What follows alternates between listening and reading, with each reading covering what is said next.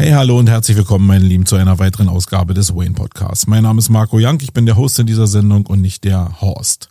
Ich bin zurück von den Online-Marketing Rockstars in Hamburg, die am 9. und 10. Mai dort stattgefunden haben. Und ja, ich gehöre jetzt nicht zu der Riege, die sagen, ey, das war jetzt das geilste Event ever. Ich habe in meinem Leben schon wirklich eine Menge nationale und internationale Events erlebt und das war schon ziemlich weit oben aber das war noch nicht das Geilste, muss man sagen. Aber ich will gar nicht so sehr auf das Event eingehen, weil das ist, das ist schon Superlative, ja. Aber Superlative für mich in eine Richtung, die, die ich selbst noch nicht so richtig greifen kann. Ich weiß, ihr wollt in so einem Podcast immer hören, dass euch irgendjemand erzählt, wie die Welt funktioniert und euch ein bisschen Führung, ein bisschen Halt, ein bisschen Leitung gibt kann ich euch aber nicht geben. Das kann ich gleich im Vorfeld sagen.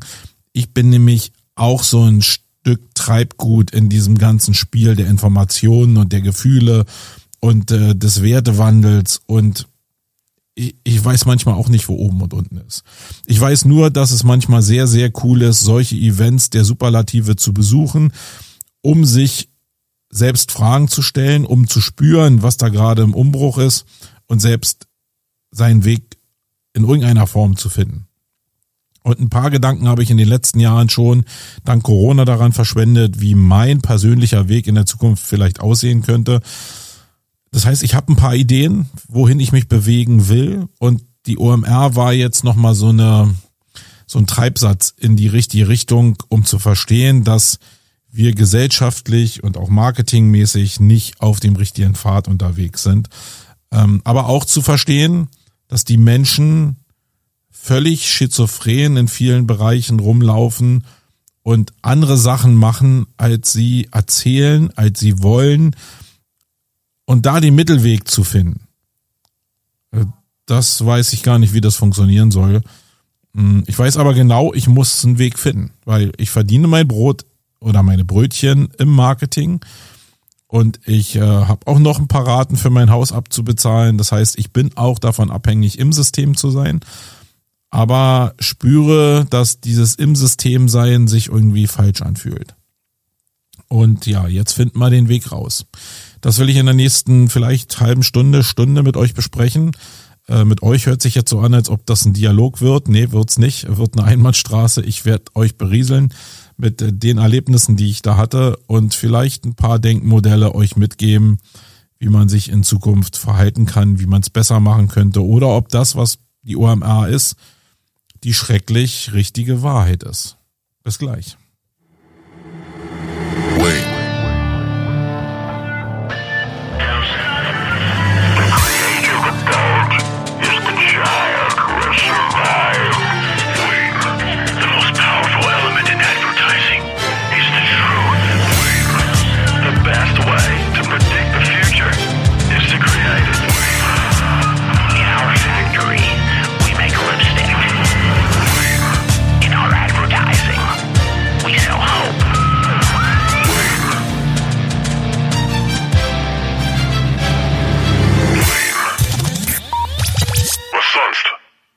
Ja, meine Lieben, was sonst? Ähm, der eine oder andere hat vielleicht mitbekommen, dass ich heute früh einen LinkedIn-Post schon geschrieben habe, der relativ gut steil geht. Ich bin begeistert, wie viele Leute Interesse an so einem Post hatten, der ja doch nicht so in dieses Chaka-Horn bläst, sondern sehr kritisch mit dem Thema OMR umgeht.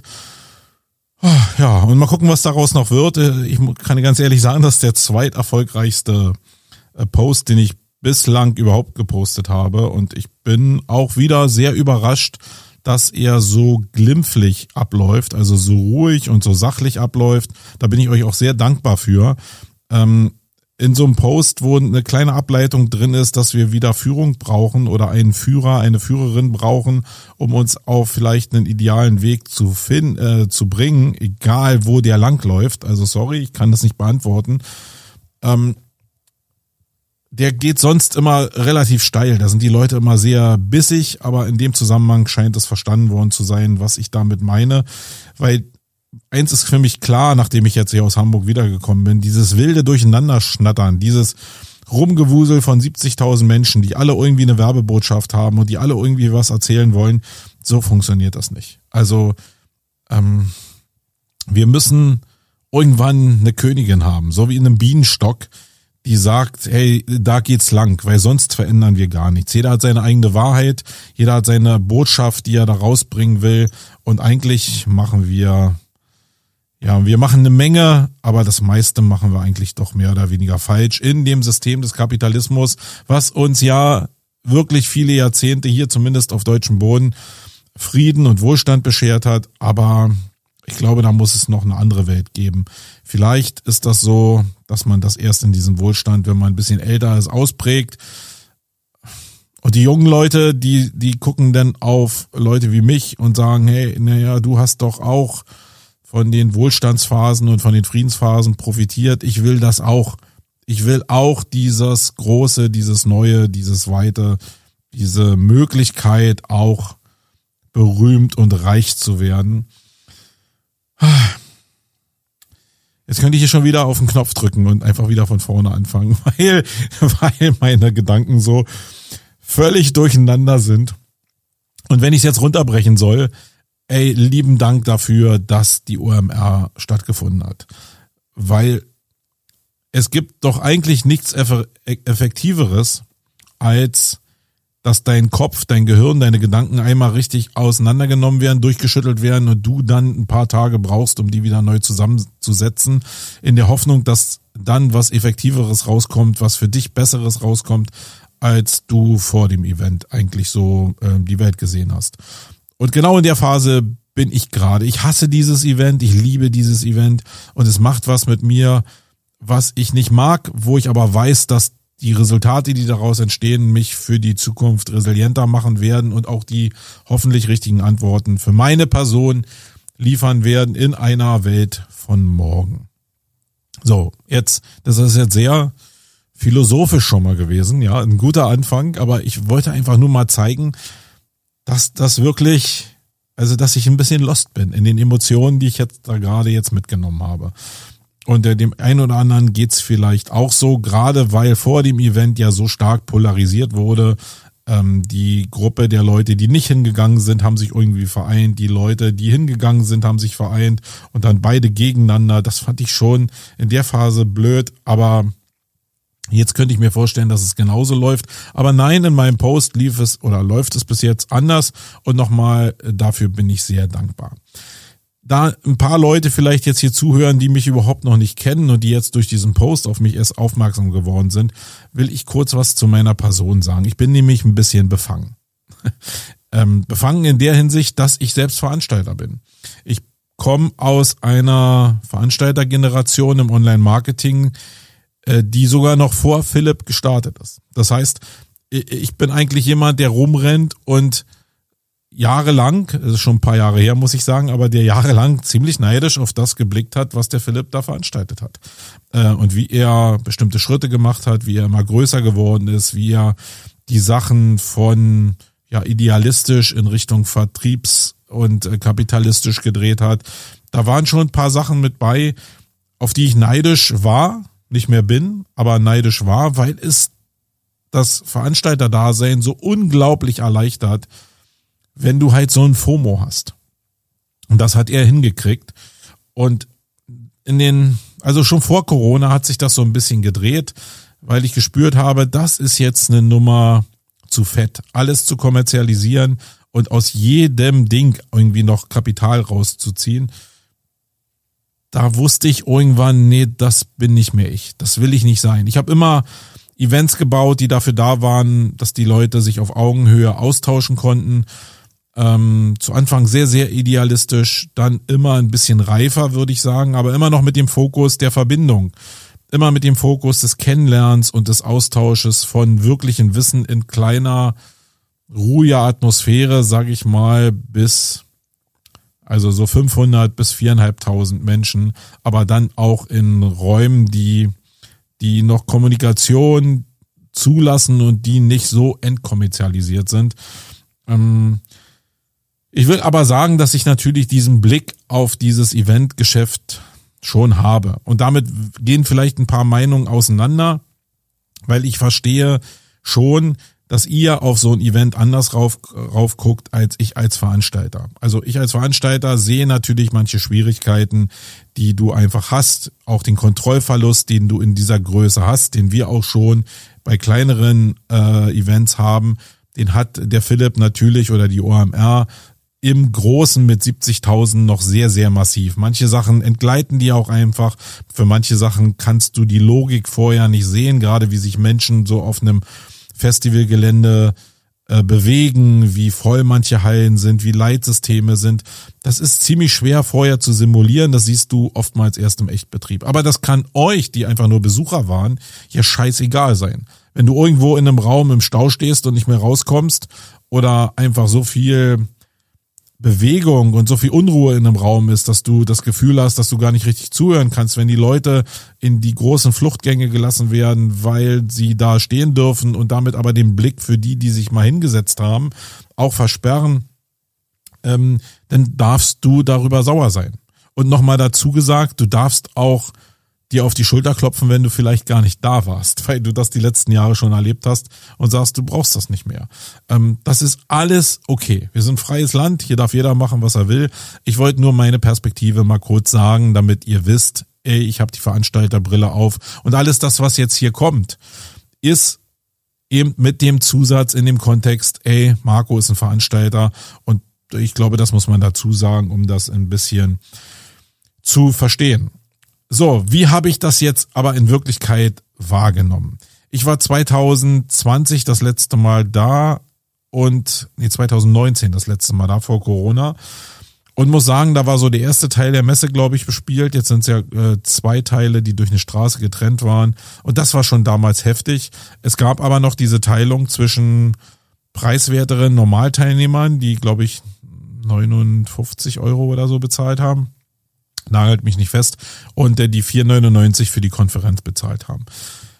Nun war es im letzten Jahr so, dass ich meine Leute ähm, hier vom Team auf die Konferenz geschickt habe, also für 4,99 zwei Tickets gekauft habe für Leute, die auf die Konferenz gehen sollten und es im letzten Jahr schon total überfüllt war und es darin mündete, dass meine Leute, die ein Ticket für 4,99 hatten für die Konferenz, nicht mehr in den Konferenz Saal reingekommen sind und ein großer Banner vor der Tür stand, auf dem zu lesen war, äh, dass der Raum voll ist. Und das geht so nicht. Das habe ich damals schon gesagt, das kann so nicht sein, dass ich für irgendwo ein Ticket buche und damit mir ein Platz zusteht und ich diesen Platz nicht einnehmen kann, weil der Raum überfüllt ist. Der dürfte ja gar nicht überfüllt sein, weil wenn ich 7000 Plätze habe, kann ich 7000 Tickets verkaufen. Da habe ich vielleicht noch ein bisschen No-Show-Rate und ein bisschen Überhang in den Bereichen, wo gestanden werden kann. Ja, das kann als Veranstalter, muss man mit einer No-Show-Rate kalkulieren. Das ist alles okay, aber am Ende darf es nicht so sein, dass ich vor der Tür stehe und nicht mehr reinkomme. Dafür habe ich bezahlt. Das habe ich auch hinterher probiert, mit dem Service-Team zu debattieren. Haben sie nicht eingesehen äh, sondern haben gesagt, ja, das ist halt so, first come, first serve. Damals war es, äh, glaube ich, also ich fühlte mich schon ein bisschen beschissen, hab aber gedacht, na gut, äh, jetzt kennst du ja den Philipp auch so ein bisschen über viele Jahre und äh, wir sind so zumindest, auch wenn wir uns jetzt schon persönlich kennen, wir würden uns auf dem Flur irgendwo treffen und würden uns erkennen und auch Hallo sagen, aber wir kennen uns jetzt nicht wirklich gut aber unter der Promisse jetzt nicht gegen den Strom zu schwimmen und jetzt laut rumzubrüllen und zu sagen, ey, was war denn das hier für eine Scheiße, äh, habe ich dann hinterher die Klappe gehalten. Hab aber insgeheim gedacht, hey, das ist schon wieder so ein zweiter DJ Agostino Moment, wo wo einfach in, wo ich einfach ein bisschen ja betrogen worden will ich nicht sagen, das ist so ein hartes rechtliches Wort, aber wo schon wo zumindest was äh, nicht richtig lief. sagen wir es mal so. Und ähm, ja, so hat sich das dann äh, sicherlich fortgesetzt. Dieses Jahr, und da sind wir beim ersten großen Themenblock, hat es ein neues Ticketsystem gegeben. Sicherlich ist den Leuten aufgefallen, auch im Serviceteam und auch Philipp aufgefallen, dass da ein Problem bestand, dass Leute nicht mehr in die Halle reingekommen sind. Okay, jetzt kann man sagen, es war nach Corona schwierige finanzielle Zeiten. Ähm, ja, war vielleicht auch ein Teil der Taktik. Egal, sie haben es jetzt geändert, indem sie 399 Euro für alle Tickets genommen haben. Das ist so die Oberpreiskategorie gewesen, die, die vorhanden war. Ähm, und das ist auch das, was mir bei den Gesprächen auf den Fluren immer reflektiert wurde. Nämlich, dass die Leute, wenn es um die Rentabilität und die Kommerzialisierung des Events geht, mir immer gleich vorgerechnet haben, ah, ich habe gehört 70.000 Teilnehmer mal 399 gleich XXX. Und nee, so ist es ja nicht. So ist es aber auch, auch gar kein Event. Du hast immer einen, einen, einen Preis für, für das Event. Du hast aber auch immer eine Phase, wo du Early Birds raushaust. Du hast immer Rabattphasen, die du an irgendwelche ähm, Replikatoren raushaust oder so. Also du hast denn einen Durchschnittspreis, der anders kalkuliert ist als der Endpreis, der irgendwo im Netz steht. Das ist halt einfach so. Und in dem Fall habe ich schon selbst gemerkt in den Gesprächen, wie einfach die Leute diese Zahlen runterbrechen. Sie haben zwei Zahlen, nämlich die Teilnehmerzahl und die, äh, den Ticketpreis und die Sachen werden einfach miteinander multipliziert und dann ist das die Wahrheit. Ähm, da ist auch gar nichts weiter dabei, weil das ist ja, sind ja die Daten, die die Leute empfangen haben und damit, äh, wenn das die Wahrheit ist, dann können sie nur mit der Wahrheit agieren. Und wie kriegt man das jetzt in die Leute rein, dass das eben nicht die Wahrheit ist? Ähm, gar nicht. Äh, in dem Gespräch habe ich es natürlich ein bisschen aufklären können, weil ich selbst Veranstalter bin und da ein bisschen was zu sagen kann. Aber in anderen Gesprächsrunden, wo gar keine Veranstalter dabei sind, wird das genau nicht Thema sein. Und dann wird das offen bleiben. Dann denkt man 70.000 mal 399, verdammt viel Kohle. Die Realität ist aber, dass ich selbst für mein Team dieses Jahr nicht 399 Euro bezahlt habe, sondern im Rahmen des Black Fridays für 89 Euro, glaube ich, ein Ticket geschossen habe äh, für mich und mein Team. Dazu kommt noch, also noch dazu, ich glaube, im Black Friday habe ich mal die Zahl gehört, dass 10.000 Tickets genau zu diesem Preis rausgegeben wurden. Dazu kommt noch, dass 50 Prozent, das ist auch Flurfunk, muss ich sagen, das äh, habe ich nicht bestätigt, aber dass 50 Prozent aller restlichen Tickets nach diesen 10.000 an Sponsoren gegangen sind. Also Leute, die irgendwie Geld in dieses Event getragen haben, in verschiedenen Größenklassen, die dann eine Berechtigung hatten, bestimmte Ticketkontingente zu bekommen, die sie dann an ihre ähm, Gäste, an ihre Kunden weitergeben konnten. In sich gar kein schlechtes System weil ja auch die OMR davon ausgehen kann, dass wenn ich jetzt einen Stand habe auf der OMR, dass ich ein hohes Interesse daran habe, dass da Leute kommen, die vertriebsmäßig jetzt mir in meinen Geldbeutel einzahlen können und nicht diese Tickets abgebe an irgendwelche Schüler, die dann abends nur auf die Party gehen wollen, weil das ja nicht einzahlt auf das, warum ich das Geld auf diesem Event ausgegeben habe. Das ist also so ein System, was eigentlich in sich selbst ganz gut funktionieren könnte.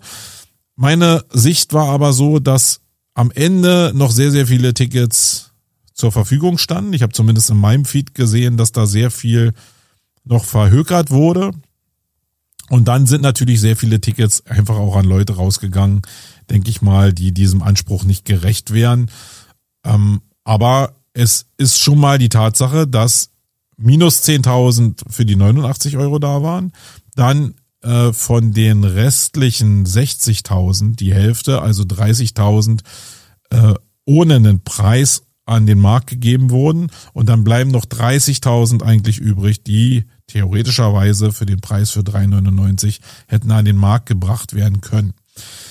Wenn man sich das ganze System aber so anguckt, dann fällt schon ziemlich schnell auf, dass der Hauptfokus der Monetarisierung auf den Ausstellern liegt, auf denen, die die Masterclasses buchen, auf denen, die die Standflächen buchen, auf denen, die die Bühnen, Speakerzeiten buchen. Das ist sowieso eine riesen Tendenz, was sich in den letzten Jahren ähm, neu entwickelt hat, muss ich mal sagen. Also gab es schon immer, aber im Online-Marketing finde ich es relativ neu, dass Speaker dafür bezahlen dürfen, können, dass sie auf den Bühnen von so einem Event sprechen. Das ist auch ein völlig neuer Ansatz äh, im Geschäftsmodell von Events, was ja immer so einen Interessenausgleich äh, beinhaltet und da die Möglichkeit mit ran zu, zu reinzunehmen in der Monetarisierung, diesen Verkauf von von Standflächen, von Sponsoren und von Speakings so mit reinzunehmen, das macht das natürlich noch attraktiver.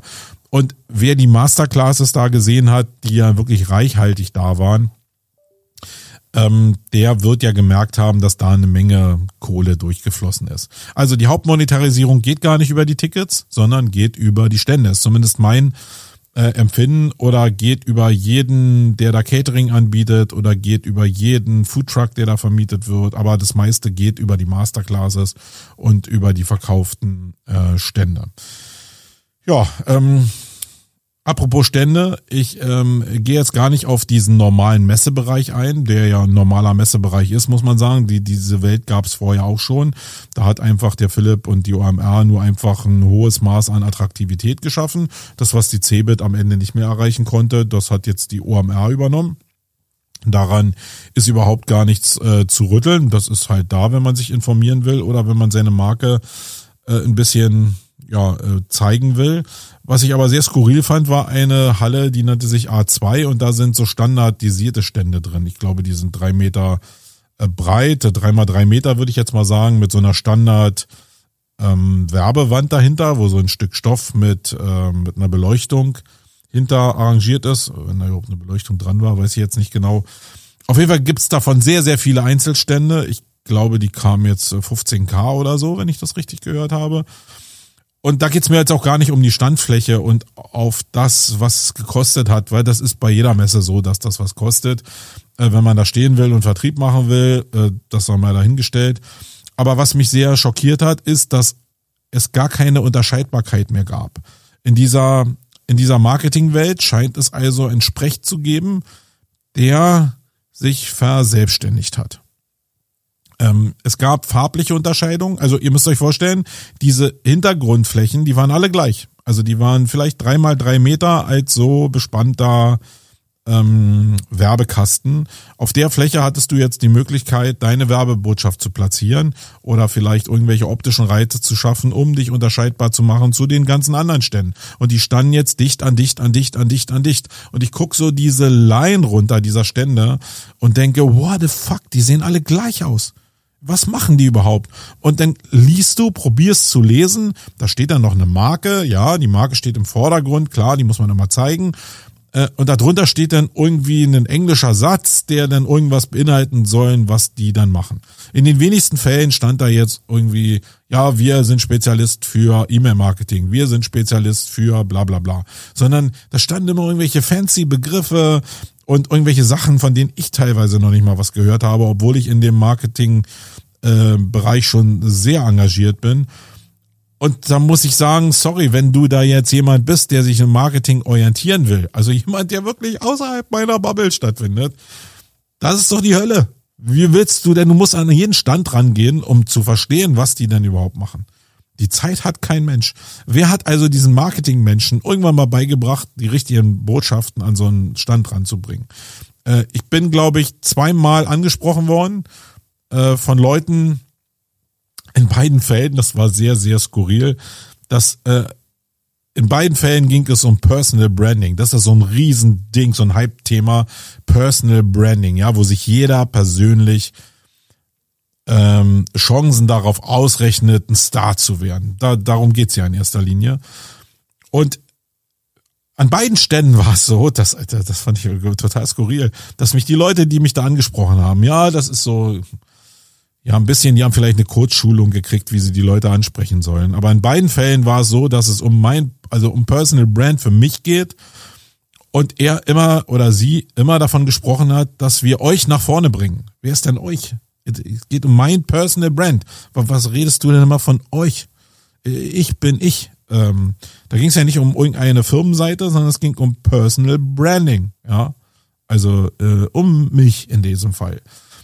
Und das fand ich schon so vom von der Redensart schon sehr sehr schlecht, wo ich gedacht habe, Mensch, ey, das geht doch alles, das geht doch besser und das geht fokussierter und das geht auch ansprechender und es geht auch so, dass es vielleicht viel, es mir viel leichter gemacht werden kann, die Sachen dann auch wirklich zu besuchen, weil ich sofort erkenne, was die machen, die ich gerade brauche. Ich brauche zurzeit gerade ein gutes Projektmanagementsystem. Ich habe jetzt keinen gefunden, der mir ein gutes Projektmanagementsystem da angeboten hätte. Vielleicht waren die da, ich hab's nicht gesehen. Sorry. Und äh, dann denke ich, hat so eine Veranstaltung doch ein bisschen ihr, ihr, ihr Ziel nicht erreicht. Und äh, das fand ich schon, in, schon sehr, sehr skurril. Das war eigentlich so der übelste Moment, weil wenn so Leute einsteigen, in das Thema äh, Marketing und ähm, du gründest jetzt meinetwegen eine Agentur. Ähm, machen ja manche Leute noch.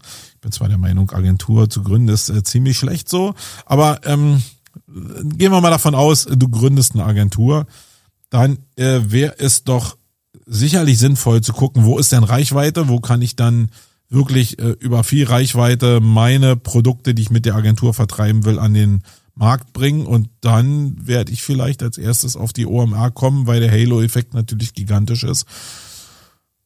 Und dann komme ich genau in dieses Gefilde rein. Jetzt könnte man sagen, okay, die sind alle das erste Mal da gewesen und die wissen es noch nicht besser. Äh, aber ich weiß, dass da einige schon ein paar Jahre zuvor da waren und es wurde nicht besser. Es ist auch so gewesen, dass in, gerade in dieser Halle die letzten Jahre immer auch noch ähm, Vorträge stattgefunden haben, was da gar nicht der Fall war. Und das wirkte dann schon so wirklich abrisskalendermäßig. Die Tische dazwischen waren voller Werbematerial, wirklich fast wie eine Müllhalde, muss ich sagen.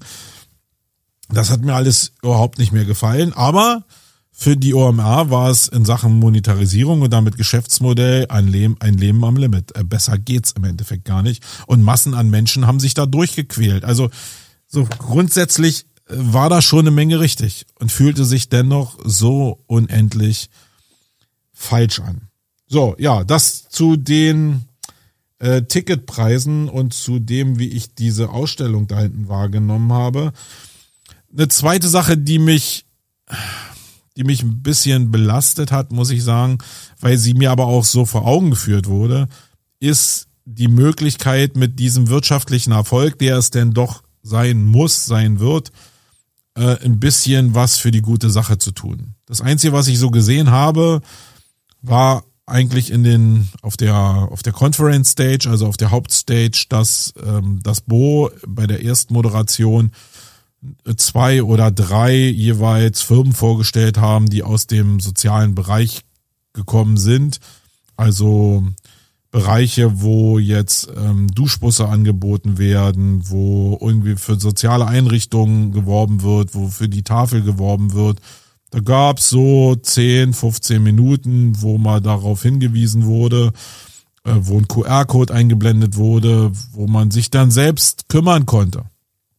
Und da habe ich mir gedacht, okay, äh, wenn denn da so viel Kapital durchläuft, dann könnte man doch wenigstens ein bisschen dafür tun, indem man selbst schon mal auch ein bisschen was in das, das System der sozialen, des sozialen Engagements reingibt. Ähm, dann fühlte sich das irgendwie besser an. Aber so war das wieder so, scannt diesen QR-Code. Und ich habe im letzten Jahr so eine, so eine, so eine Psychoschulung gehabt, muss ich sagen, wo ich, wo ich lernen durfte, wo ich erkennen durfte, wie sehr fokussiert darauf hingearbeitet wird, dass du Verantwortung aus dem Großen rausnimmst und auf einzelne Personen verteilst. Weil dann nicht mehr so auffällt. Also umso mehr ich dir sage, dass du was tun musst, umso mehr wirst du mich in Ruhe lassen, weil du mehr mit dem beschäftigt bist, dass du was tun musst, als dass du erkennst, dass ich was tun könnte. Und dieses Ding ist so wie in der Versicherungsbranche die zehn Jahr-Fragen, wo du bei dem elften Mal Nachfragen nicht mit Nein antworten wirst, wenn du vorher zehnmal Ja gesagt hast. Genauso ist das hier. Wenn du eine große Brand bist und davon ablenken willst, dass du selbst was machen könntest, dann äh, benutze die Leute so, indem du sagst, hey, hier macht ihr doch mal was. Und das hat mich so daran erinnert, auch wenn das vielleicht nicht so, so gemeint war, dass dieser QR-Code da eingeblendet wurde ähm, äh, gleicher Moment war, als äh, jemand von Vodafone auf die Bühne gekommen ist und mit dem Fahrrad da kam und gesagt hat, da können doch jetzt alle Top-Speaker unterschreiben und dann äh, versteigern wir das für einen guten Zweck. Das ist ja insgesamt ganz cool, aber man hätte ja auch sagen können, wir versteigern das für, einen für, einen für einen ähm, wohltätigen Zweck, aber wir geben erstmal 20.000 Euro rein und das ist somit das Startgebot. Ähm, ist aber nicht gemacht worden, sondern man stellt da ein Fahrrad hin und lässt dann die Masse einfach agieren. Das finde ich, das ist genau in diese Richtung geblasen, wie sich das alles irgendwie angefühlt hat, dass das nämlich alles ein Leben am Limit ist, an, am, ein Leben an einem System, was nicht mehr ehrlich ist. Und vielleicht ist das so rausgekommen in der Session von ähm, von der Luisa Neubauer, die ihr vielleicht kennt von Fridays for Future. Die ist da ja sehr engagiert und eine Aktivistin in Richtung äh, Klimawandel. Und die hat wirklich einen, eigentlich einen sehr guten Vortrag darüber gehalten, wie fake denn diese Welt eigentlich ist, dass wir gerade mit Greenwashing und mit vielen anderen Sachen uns und unseren Kunden vorgaukeln, wie agil wir sind und wie wir die Welt retten und in Wirklichkeit machen wir gar nichts. Ähm, genauso ist das ja mit dem Zertifikatehandel. Wer sich damit mal ein bisschen beschäftigt hat, der wird ja zusammenzucken oder schrecken, wie sehr sich da in die Tasche gelogen wird, welche Interessen hinter diesen Vergabestellen von Zertifikaten liegen. Puh, da will ich jetzt dieses Fass gar nicht aufmachen. Ein sehr, sehr guter Vortrag, der darauf gezielt hat, dass jetzt jeder selbst entscheiden müsste, ob er dieses Spiel noch mitmacht. Das fand ich jetzt ein bisschen weit hergeholt, weil wir, sorry, auch wenn ich jetzt hier kritisch rede, ich bin Teil von diesem System. Wir sind alle Teil von diesem System. Und das ist das System, was uns den Kühlschrank voll macht und was uns Frieden beschert. Und da sollten wir auch ein bisschen dankbar für sein, weil das ist nicht selbstverständlich. Also sich da einfach so zu lösen und zu sagen, ich mache nur jetzt sinnhafte Sachen, obwohl die meisten Sachen in unserer Industrie halt eben nicht so hundertprozentig sinnvoll sind, vielleicht äh, von, vom, vom Wert her, vom zukünftigen Wert, aber einfach Arbeitsplätze garantieren und so schlecht vielleicht am Ende des Tages auch nicht sind. Äh, das kam mir da ein bisschen zu kurz und richtig freaky wurde es natürlich, als die Luisa dann von dem Philipp äh, interviewt wurde so ein bisschen, der für meine Begriffe sehr, sehr zaghaft, ich weiß gar nicht warum so zaghaft, ähm, er probiert hat, so ein bisschen zu hinterfragen, wie denn ihre Bestrebungen sind oder wie denn ihre Bemühungen sind, äh, am Klimawandel so ein bisschen zu schrauben. Ich verstehe, dass das so ein bisschen immer diesen Charakter hat von, okay, ähm, na was machst du denn überhaupt dafür? Ja, so mit dem Finger auf sie zu zeigen, um selbst sich so ein bisschen reinzuwaschen. Äh, das kommt ja schnell in, in so eine falsche Kehle.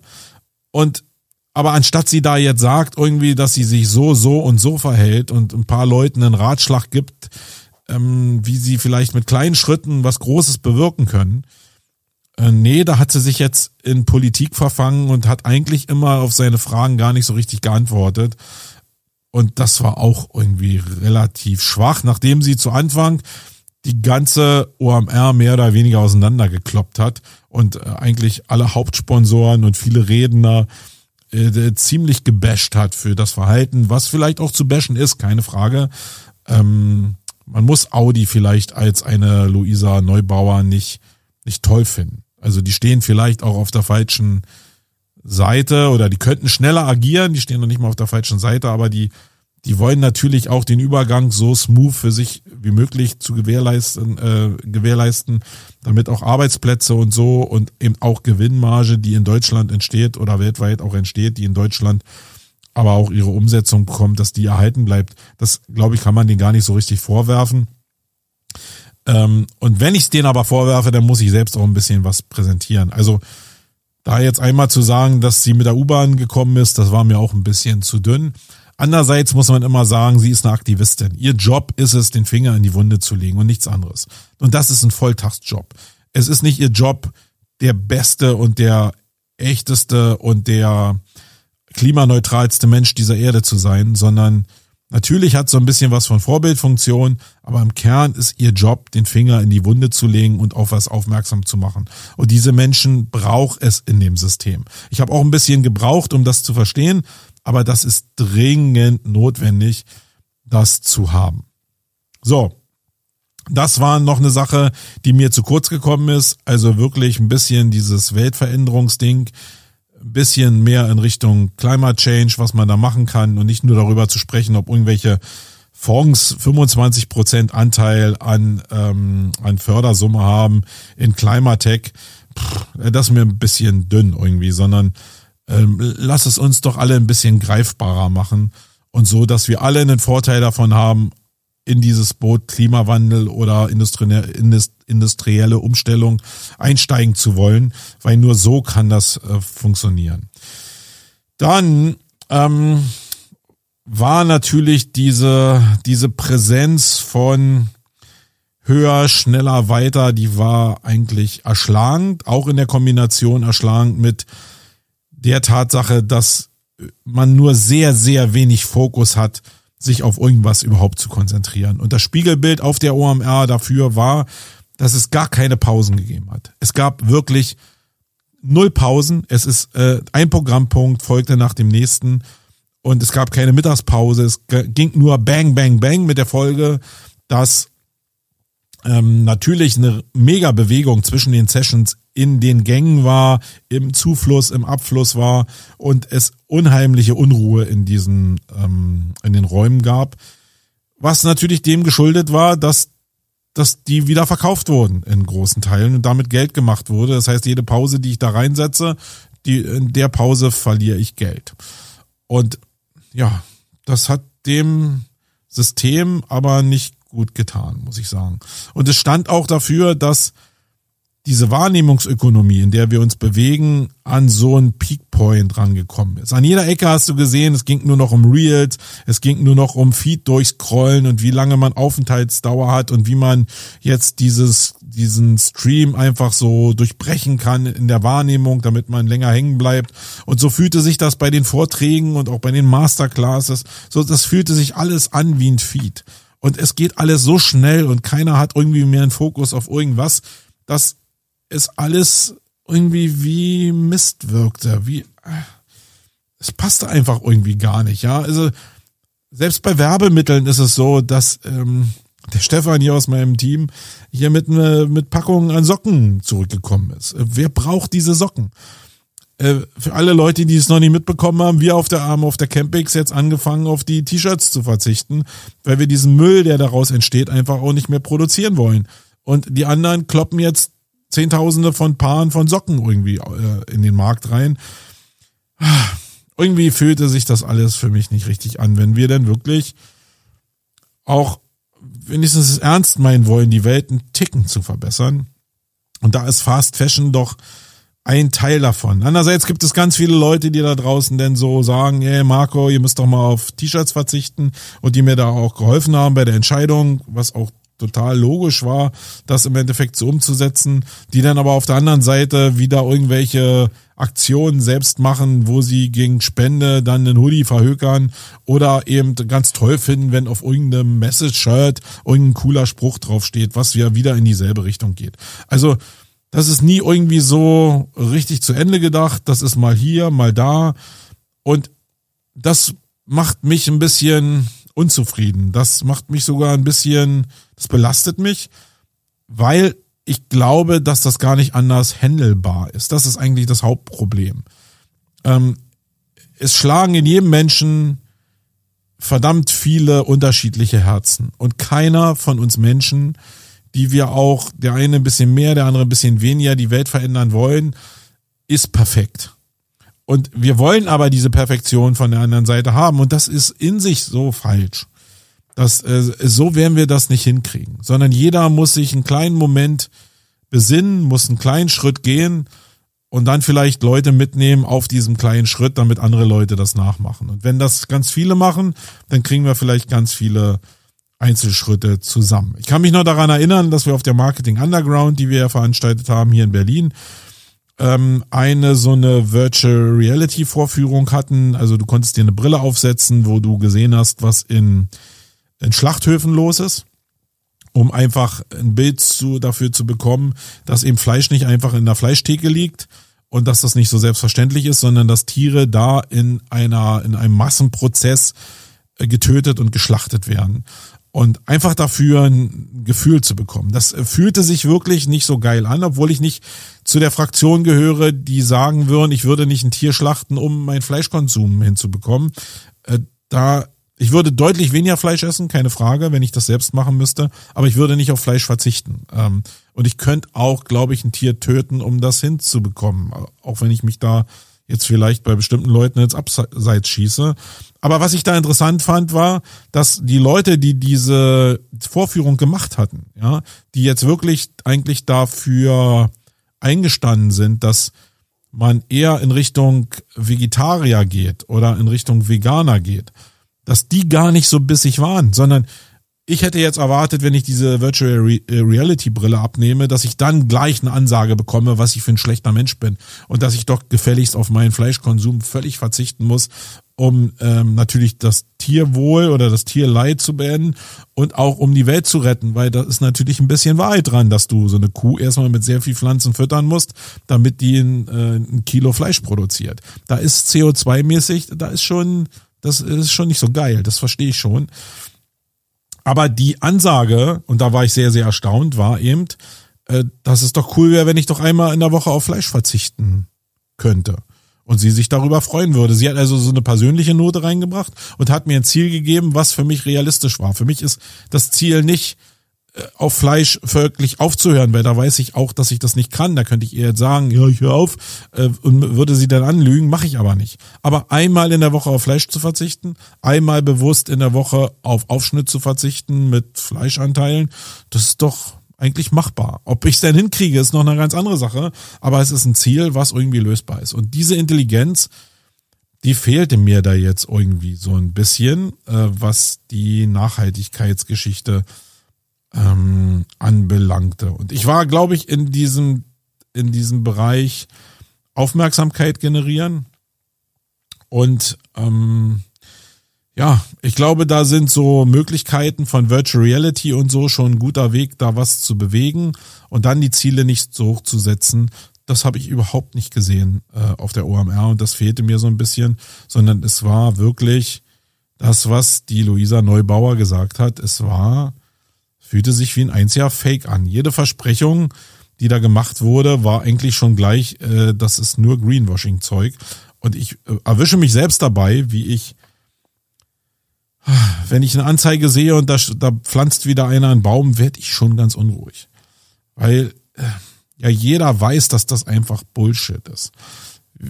Es gibt doch so die Beispiele, dass irgendwann Brasilien mal angeboten wurde, als die Ölkonzerne sich da angeboten haben, den Urwald abzuholzen, weil da drunter Ölreserven liegen oder irgendwelche anderen fossilen Brennstoffe liegen, äh, dass die gesagt haben, okay, wenn ihr uns zwei Milliarden gebt, das ist genau der Betrag, den uns der Ölkonzern geben will, dann lassen wir den urweit stehen und wenn nicht, dann holzen wir den ab und dann wird halt gefördert, weil das im Sinne unseres Landes ist. Und da muss man jetzt nicht denken, dass die ganzen wohlhabenden Länder zwei Millionen, äh, zwei Milliarden zusammenbekommen haben, sondern äh, nee. Und äh, solange das so eigentlich so hin und her funktioniert, ist es mehr als deprimierend. So, äh, ich habe jetzt hier in dem Post noch ganz viele Punkte gehabt. Ich habe hier auf dem Zettel noch ganz viele ähm, Punkte. Eins muss ich noch rausstellen. Äh, und das geht so ein bisschen in Richtung Gleichklang, Eintönigkeit, nicht mehr wissen, wer für was steht. Was mir sehr aufgefallen ist, und äh, das mag jetzt wieder ein bisschen Schublade 17 sein, aber es ist halt so dass sehr viele Frauen, also ich hatte das Gefühl, dass Blazer äh, wie eine Uniform getragen wurden und das Aushängeschild äh, der weiblichen Besucher waren. Und äh, das waren komischerweise auch die, die bei so, ja, wenn es darum ging, irgendwie Applaus zu spenden, weil irgendeiner was Soziales gemacht hat, die dann da richtig dabei waren.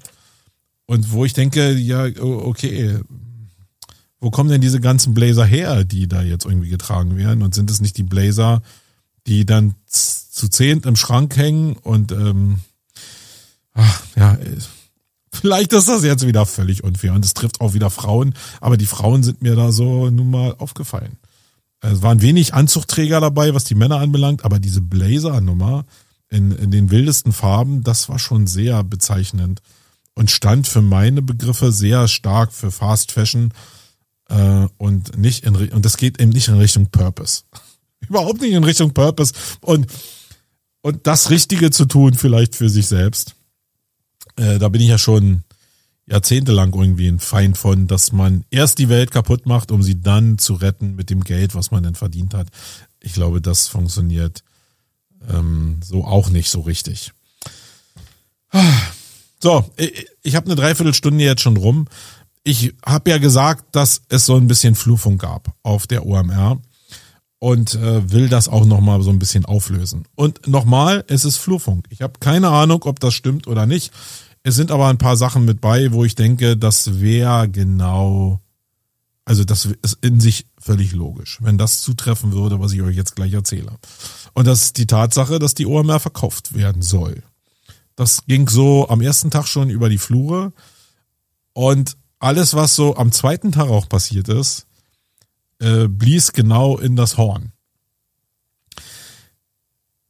Es ist, ich glaube, der Endpunkt der Monetarisierung erreicht. Es ist der Endpunkt der Teilnehmerzahlen erreicht. Ich glaube, mehr geht gar nicht auf dieser, zumindest in dieser Location. Da müsste man vielleicht umziehen oder nochmal eine andere Location suchen. Ich glaube aber nicht, dass sich das Philipp nochmal ans Bein bindet, sondern das war der Endpunkt. Manche haben ja auch letztes Jahr schon gesagt, dass das der Endpunkt ist. Ich glaube aber, dass es dieses Jahr noch mehr sich nach Endpunkt anfühlte. Und am zweiten Tag wurde das auch so ein bisschen bestätigt, muss ich sagen, weil Philipp am zweiten Tag auf die Bühne gegangen ist und bei seiner Eröffnung erstmal seinen Chefredakteur mit auf die Bühne geholt hat. Das heißt, er aus der zweiten Reihe Leute nach vorne geholt hat, sein Team sehr stark in den Fokus gestellt hat, was total cool ist, aber was er die letzten Jahre nicht gemacht hat. Ähm, und er auch selbst gesagt hat, dass er ein Stück, ein Stück zurücktreten will, äh, weil er jetzt lange genug da vorne äh, agiert hat. Und eine Menge von dem sprach dafür, dass das Gerücht, was man da auf den Fluren hört, äh, der Wahrheit entspricht. Und eigentlich verkauft man ja so ein Ding dann auch, wenn man äh, am Peak ist und nicht, wenn es dann irgendwie wieder vielleicht am Absacken ist, was man vielleicht ja hätte schon erwarten können, weil die, der Marketingbereich natürlich im letzten Jahr so ein bisschen gekriselt hat, was auch die Aktienkurse anbelangt, etc. pp. Man hätte also auch schon annehmen können, dass vielleicht weniger Leute ähm, zu so einem Event kommen. Nun war es nicht so, es war knackevoll. Das heißt, es jetzt hier mit diesem Stand zu verkaufen, mit dieser Endmonetarisierung auch den Wert des Events zu bestimmen, äh, ist ja nur schlau. Und wenn Philipp eins ist, dann schlau, muss ich wirklich sagen. Und Philipp ist auch der, der immer wieder sagt, dass Marketing in Wellen abläuft und er hat diese Welle, die jetzt im Marketing da war, bis zum Scheitelpunkt abgeritten und wenn er es dann verkaufen würde, wäre total logisch und hinterher würden alle sagen, er hat alles richtig gemacht, was er in meinen Augen auch getan hat. Also das wäre alles richtig. Für mich erschließt sich das total.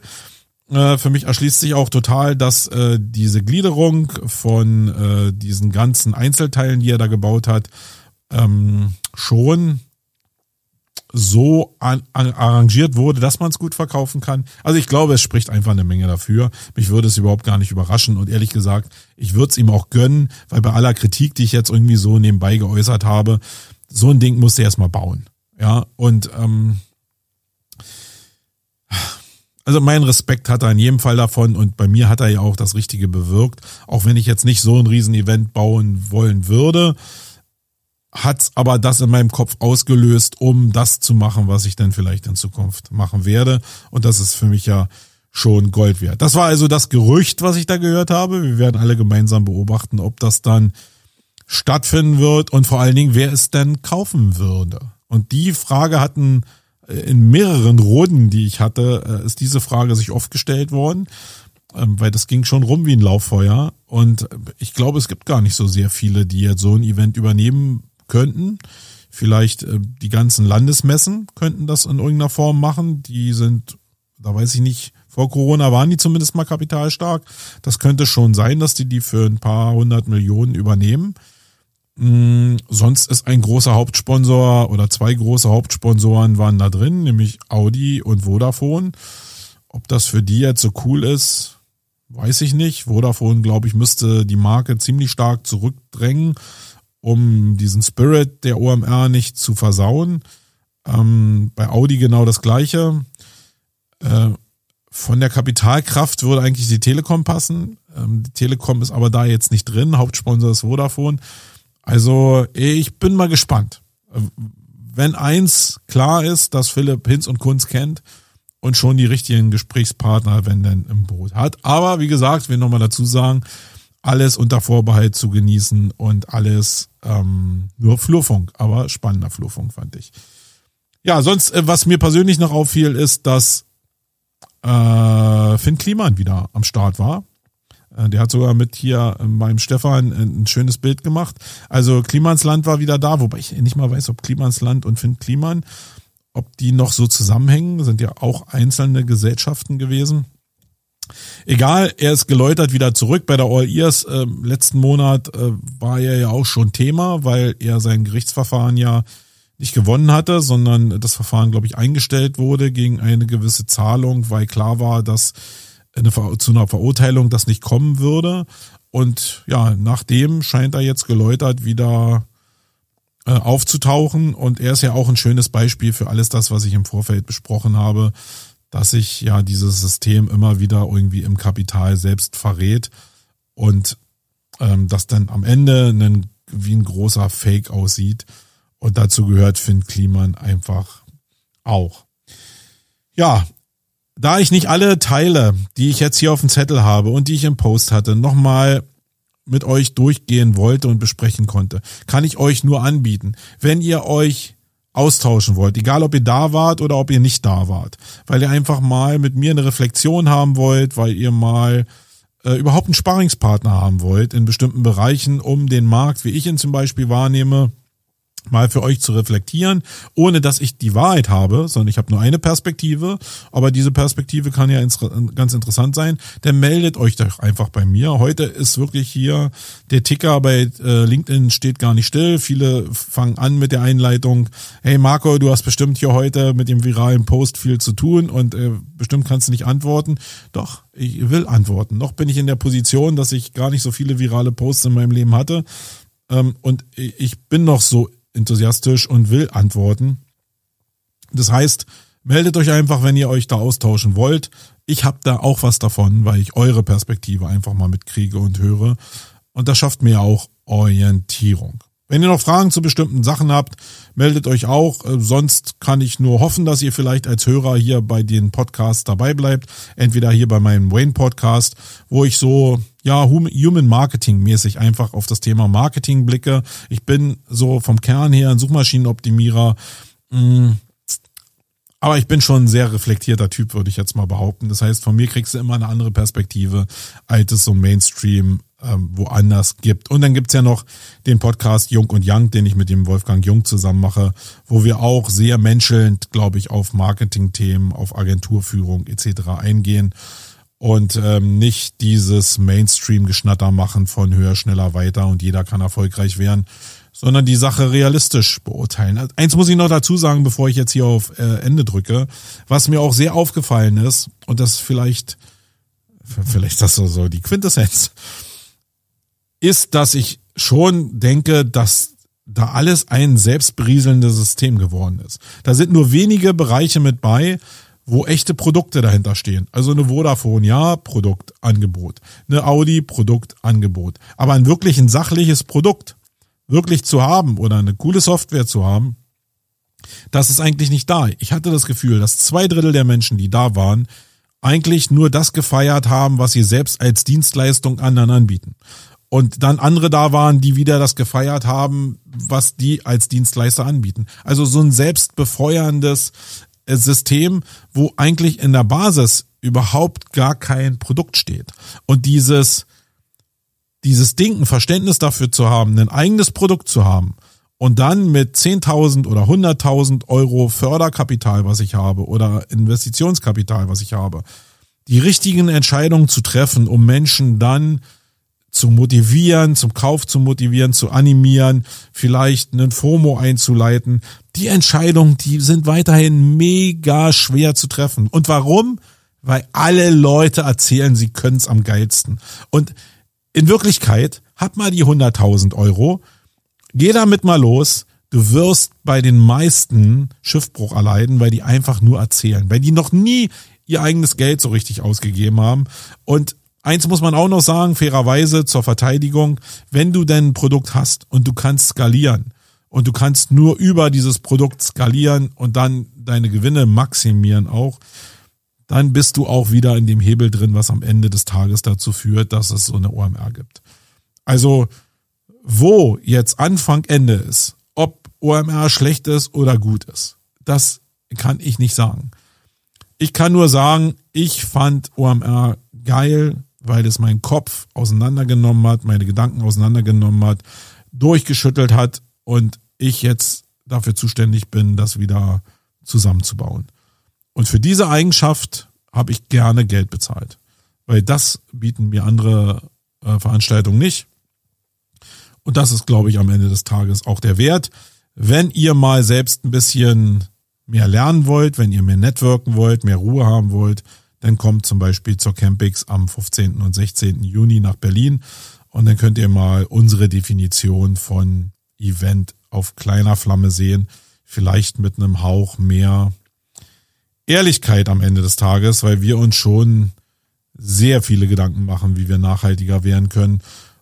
Aber auch, wie wir mit dieser Nachhaltigkeit oder unter dem unter dem Anspruch der Nachhaltigkeit trotzdem noch Menschen erreichen und begeistern können. Und dieser Spagat ist gar nicht so leicht. Und da sind wir am Ende des Tages auch auf eure Mithilfe angewiesen. So. Eine Stunde habe ich fast wieder erreicht, 55 Minuten. Ich hoffe, für euch war da was dabei. Wenn nicht, reden wir gerne drüber, dann meldet euch. In diesem Sinne, ich bin raus. Euer Marco. Tschüss.